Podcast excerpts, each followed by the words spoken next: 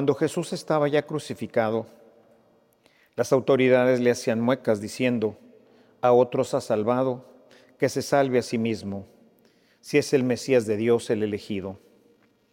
También los soldados se burlaban de Jesús y acercándose a él le ofrecían vinagre y le decían, si tú eres el rey de los judíos, sálvate a ti mismo. Había en efecto sobre la cruz un letrero en griego, latín y hebreo que decía, Este es el rey de los judíos. Uno de los malhechores crucificados insultaba a Jesús diciéndole, Si tú eres el Mesías, sálvate a ti mismo y a nosotros. Pero el otro le reclamaba indignado, ¿ni siquiera temes tú a Dios estando en el mismo suplicio? Nosotros justamente recibimos el pago de lo que hicimos, pero éste ningún mal ha hecho. Y le decía Jesús, Señor, cuando llegues a tu reino, acuérdate de mí. Jesús le respondió, yo te aseguro que hoy estarás conmigo en el paraíso. Llegamos así al final de nuestro ciclo litúrgico con esta gran fiesta que paradójicamente nos presenta al final del camino a Jesús crucificado, a quien hemos visto en Semana Santa también crucificado, pero ahora con una significación diferente. Nos presenta al Rey que viene a inaugurar el nuevo reino, el reino de los cielos. Hemos venido siguiendo al evangelista Lucas en este caminar que empezamos en el capítulo 7, cuando Jesús toma la firme determinación de ir a Jerusalén. He comentado a lo largo de este, de este ciclo cómo Lucas, uno de, los, de las líneas de, de trabajo de Lucas que quiere que nosotros sigamos, es irnos mostrando el camino que debe de seguir todo discípulo, es decir, todos nosotros tenemos que ir caminando con Jesús en este camino discipular. A diferencia de los otros sinópticos, incluso de San Juan, nos muestra solamente una ida a Jerusalén. Es un solo camino en el que Él va y nos ha ido instruyendo a lo largo de todo este año cómo podemos ser discípulos y cómo podemos entrar a esta realidad del reino. Reino que como veíamos ya en domingos pasados, al ir terminando el ciclo, pues la iglesia nos fue preparando, por un lado, diciéndonos, ojo, también tu vida tiene un final de ciclo, de tal manera que tenemos que estar siempre atentos y seguir trabajando en este camino, de tal manera que podamos encontrarnos listos cuando termine nuestro ciclo, que será pues el día de nuestra muerte o el día en que finalmente Jesús llegue y termine con el proyecto de Dios para toda la humanidad. Mientras tanto, seguimos avanzando y seguimos caminando con Él. Por otro lado, también nos fue mostrando, como lo veíamos la semana pasada, que hay una realidad que escapa a nuestra vista, una realidad que llamamos reino de los cielos, pero que no es visible normalmente para nosotros debido al pecado, que nubla nuestros ojos.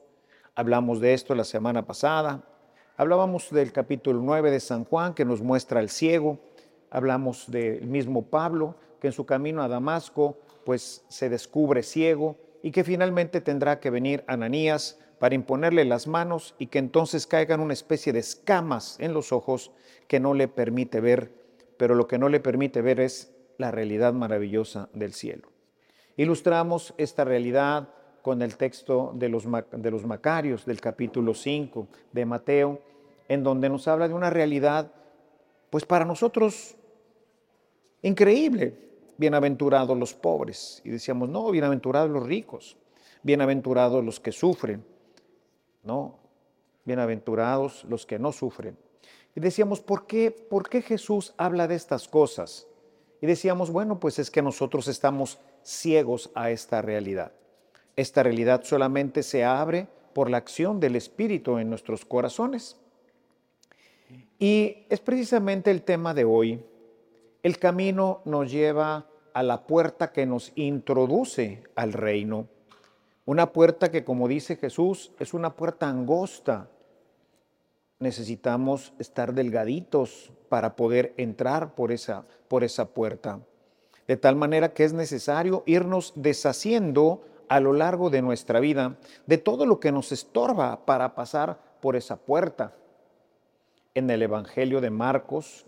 Todos los sinópticos lo presentan, pero de manera particular hemos hablado del capítulo, del capítulo 10 de Marcos, donde vemos a este joven o este hombre rico que pues es invitado a pasar, no solamente a salvarse, sino a entrar a la dimensión del reino.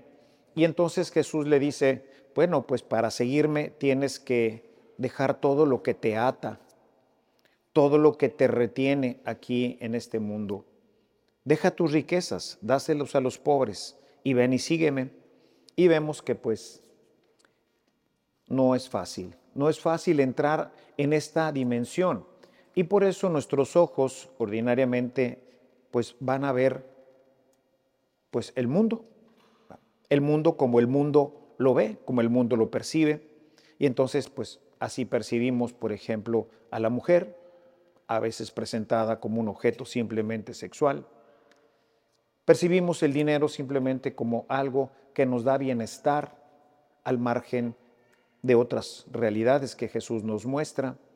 Y así podríamos enumerar muchísimas realidades que nosotros vemos con los ojos que están nublados por la acción del pecado y que no nos permite entrar en esta dimensión del Macario, en esta dimensión del reino, de este reino que nos presenta una, una realidad maravillosa, tanto así que vale la pena, como lo muestran el sinnúmero de mártires que han recorrido nuestro mundo, y no mártires que han terminado simplemente, ciertamente, pues en un martirio cruento. Tenemos a todos los santos, toda esta constelación de santos que nos muestran que el camino siempre será el irnos deshaciendo de todo lo que nos estorba. Hay un texto en Primera de Juan, en el capítulo 2, en el verso 15 y 17, en el que nos habla de cómo el mundo nos fascina, porque nuestra concupiscencia, es decir, nuestra materialidad, nos atrae hacia las cosas. Y entrar al reino, entrar por esa puerta angosta que es la cruz, pues significa trabajo, trabajo que nos ha invitado a hacer nuestro Señor durante todo este año. Y este trabajo lo vemos realizado en el mismo Cristo. O sea, Él no simplemente nos dijo, pues por favor, pues desháganse de todos y si quieren entrar, pues este es el camino. No, Él mismo nos lo mostró. Él nos mostró con su propio ejemplo lo que esto significa. En la carta a los filipenses, el capítulo 2, a partir del verso, del verso 6, nos dice que Jesús, siendo Dios, se deshizo de todo aquello que le correspondía como Dios y se hizo hombre. Nos mostró así que el camino para entrar por la puerta es la humildad. Es necesario, hermanos, trabajar en el tema de la humildad, porque este es necesario si queremos entrar en esta dimensión diferente. Es una dimensión que mientras no la vemos, mientras no la conocemos, pues nos puede parecer muy alto el precio. Pero créanme que no es así. Porque cuando tú logras entrar en esta dimensión del reino, cuando eres capaz de ver lo que Jesús ve, cuando eres capaz de entrar a conocer lo que Jesús ha preparado para nosotros, les digo, mis hermanos, vale la pena verdaderamente trabajar en el camino de la humildad, lo cual implica tomar, como lo implica, como lo dice Jesús, el último puesto. El último puesto en mi casa, el último puesto en mi trabajo, el último puesto en mi comunidad. Convertirme en el siervo de los demás. Y Jesús también no nos dijo simplemente, bueno, háganse como, como siervos y, y sirvan a los demás. No. En el capítulo 13 del Evangelio de San Juan nos muestra que Él, siendo el maestro, se quita su túnica, se amarra una toalla, agarra un poco de agua y hace el trabajo que hacen los esclavos, ni siquiera los siervos, solamente los esclavos y les lava los pies a los discípulos. Al final les dice, ¿entienden lo que he hecho? el capítulo 13, a partir del versículo 12, dice, sé que no me entienden, pero ustedes me llaman maestro y lo soy. Si yo, el maestro, les he lavado los pies, con esto les he dado ejemplo para que ustedes hagan también lo mismo. Necesitamos aprender a servirnos. Hoy nos servimos de los demás, hermanos.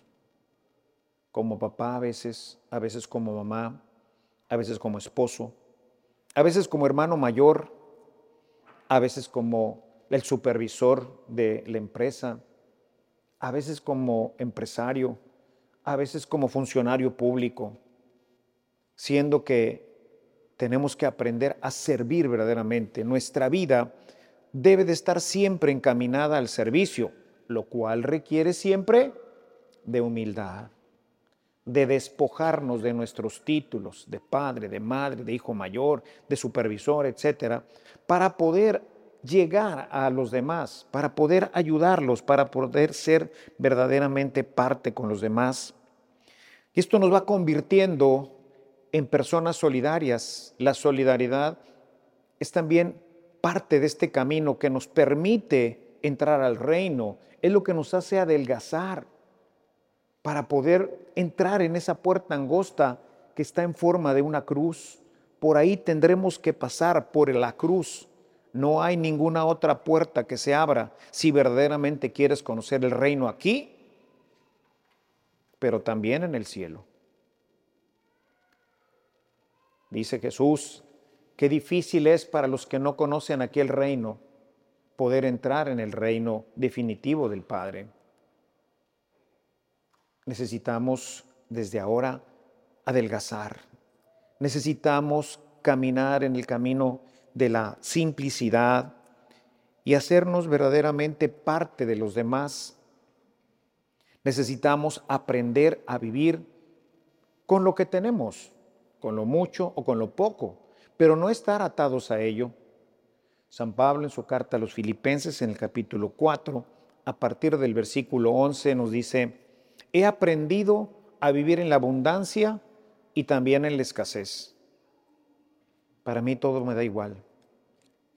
Hoy si los muchachos no traen una camisetita que traiga un cocodrilito o una palomita o algún otro de los signos, no se sienten bien. Quieren forzosamente unos tenis con palomita o de otras de las marcas reconocidas. Queremos ostentar ante los demás lo que somos y lo que tenemos. Jesús no. Jesús comparte su vida con los pobres y le da lo mismo irse a comer a la casa de un fariseo que comer entre los pobres. Y por eso lo critican. De ahí nace estas hermosas parábolas del capítulo 15 de San Lucas, en donde lo critican precisamente por comer con los publicanos y con los pecadores porque se hace una persona asequible a todos. Tenemos que pensar si nosotros también somos asequibles a todos. Si nos da lo mismo comer en un plato de un buen restaurante o comer unos tacos junto con los albañiles que construyen una casa. Si para nosotros es lo mismo compartir con gente de nuestra propia sociedad o con la gente de nuestras empresas con la gente de nuestras de otros barrios y darnos cuenta de que ellos también son nuestros hermanos que no han tenido pues quizás la oportunidad que a nosotros nos brindó la vida y nuestros padres. Y finalmente pues hacer la voluntad del Padre, que no siempre es fácil. Una voluntad que nos lleva siempre en un camino de adelgazamiento, de ir dejando nuestras vidas atrás, nuestras vidas pasadas, y no dejarnos envolver por el mundo. Ojalá y en su casa pudiera leer este capítulo 2 de la primera carta de San Juan, que lo utilizaran durante esta semana como un punto de meditación. Nos ayudaría mucho, porque nos atrae los sentidos, nos atrae nuestra concupiscencia. El demonio que sabe usar perfectamente bien eso, nos va apartando poco a poco del reino y el camino cada vez se hace más ancho y nos gusta caminar por ahí porque no hay apreturas. El camino de entrada, mis hermanos, al reino siempre es un camino de cruz. Es un camino difícil. En el capítulo 18 del Evangelio de San Mateo, Jesús propone lo siguiente. Si tu mano, tu ojo o tu pie te son ocasión de pecado, córtatelos. Más te vale entrar manco, cojo o tuerto al reino, que con tus dos pies, tus dos manos y tus dos ojos ser apartado eternamente. Y con esto nos habla no solamente de algún miembro de nuestro, de nuestro cuerpo, sino más bien de lo doloroso que significa esto, quitarnos un ojo o trozarnos una mano o un pie. Es verdaderamente doloroso.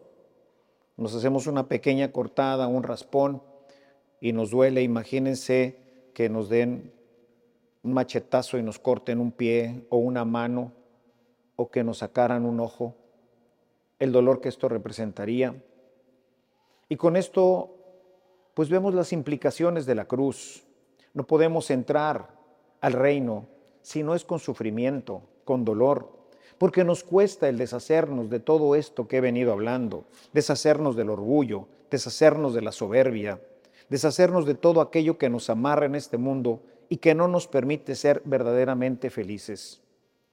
Hoy la gente piensa que es feliz y no es cierto. Por eso anda buscando droga, sexo, dinero, poder y otras cosas pensando que iba a encontrar la felicidad. Los muchachos piensan que son felices porque pueden, como dicen ellos, agarrar la jarra y el fin de semana pasársela muy bien. Cuánta infelicidad se va escondiendo en todo esto con el paso del tiempo y no descubrimos nunca la verdadera felicidad, que no necesita de nada externo, porque el reino de los cielos, como lo dice claramente San Pablo en su carta a los Romanos, capítulo 14, verso 17, el reino de los cielos no es comida, ni es bebida, sino es justicia, es paz y es gozo en el Espíritu Santo. Es decir, son realidades que brotan, que emergen del corazón, no de afuera. Nunca seremos felices con las cosas que nos ofrece el mundo, porque son pasajeras y se corrompen. Y cuando tenemos un carro queremos otro, y cuando tenemos una camisa queremos otra, y cuando queremos, tenemos una casa queremos otra, y siempre queremos más. Y al final, ¿qué nos llevamos de todo eso? Nada. Y pensamos que eso nos hace felices. Si nos hiciera felices, la casa que tenemos sería suficiente, el automóvil sería suficiente. Pero nunca nada es suficiente, porque estamos hechos para la eternidad, estamos hechos para disfrutar el todo. Pero como diría bien San Juan de la Cruz, quien quiere disfrutar del todo necesita caminar el camino de las nadas, es decir, el camino de la cruz. Hoy nuestro Rey, al que vamos siguiendo, al que buscamos servir con todo nuestro corazón, nos muestra el final del camino. El final del camino es el cielo. Muerte y resurrección. Morimos y resucitamos a la vida eterna, unos para el gozo y otros para la tristeza. Nuestro Rey abrió la puerta del gozo a través de pasar Él por la cruz y con eso abrió finalmente para nosotros las puertas del cielo. Pero esa puerta tiene una forma de cruz y es muy angosta y los aguerridos la atraviesan. Seamos de estos, hermanos. Aprovechemos esta semana para meditar en esto y veamos cómo hemos venido caminando con Jesús, qué tan buenos discípulos hemos sido de Él si hemos aprendido de Él a renunciar, si hemos aprendido a servir, si hemos aprendido a contentarnos con lo que Dios nos dé y finalmente a elegir siempre la voluntad de Dios en vez de lo que el mundo continuamente nos ofrece. Hagamos una revisión. El próximo domingo iniciamos el Adviento, un nuevo ciclo. Seguiremos ahora a Jesús desde otro evangelista que también nos propondrá nuevas herramientas y nuevos caminos para también ayudarnos a cruzar esa puerta y algún día todos nosotros poder estar gozando eternamente del cielo. Un cielo, mis hermanos, que aunque ustedes no lo crean, empieza aquí. Empieza el día en que decidimos tomar el camino y empezar a adelgazar para pasar por este camino. Aprovechemos esta semana porque el reino de los cielos vale la pena absolutamente todo. Alabado sea Jesucristo. Este servicio llegó hasta ti gracias a la aportación económica de nuestros suscriptores. Si deseas formar parte de esta gran obra de evangelización, agradeceremos cualquier aportación que salga de tu corazón.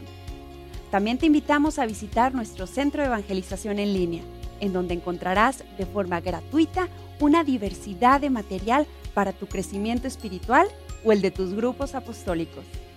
Que el amor de Cristo y la ternura de María reinen por siempre en tu corazón. Hasta la próxima.